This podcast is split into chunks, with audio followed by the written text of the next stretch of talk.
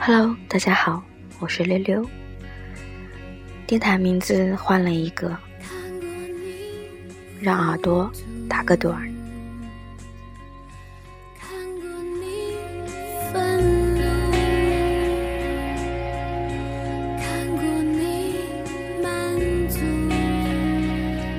今天的话题是异地恋。异地恋永远是一个让人无限唏嘘的恋爱方式。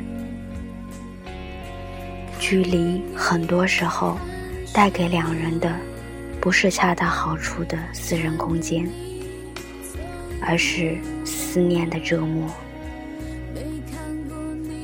所以很多人都说。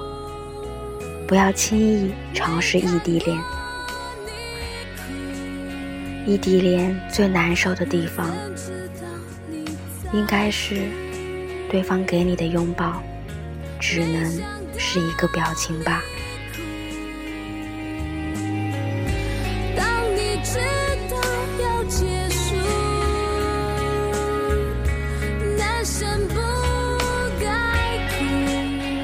平淡如水的爱情是要有前提的。异地恋人见不到面，只能通过媒介来沟通和培养感情。绝对的信任也需要过程。一个人想念你，喜欢你，但他不能随时来见你。所以，只有把话摊开了说，把想法及时传达给你，才能弥补不能见面的尴尬。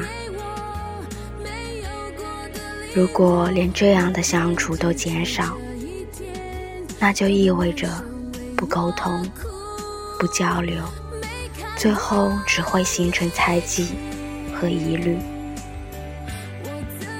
工作永远都不是借口，时间是自己支配的，总能留出一部分给恋人，否则，对方凭什么不去找一个身边的人，爱他、疼他，而苦苦煎熬，变成一个你不劳而获、望求长久的伴侣呢？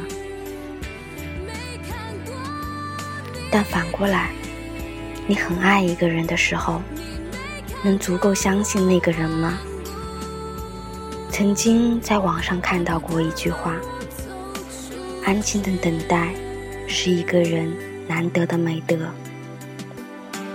我觉得异地恋很受用，在对方忙碌为稳固恋爱关系增添砖瓦的时候。要经得住寂寞，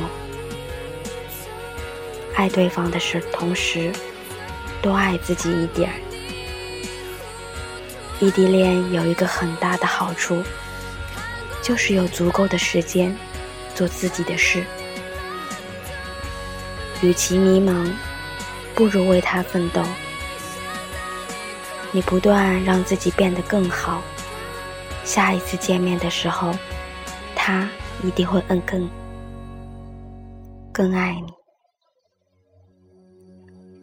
而你们一定能更成熟的去给这段恋情做长久的规划，最终跨越距离走在一起。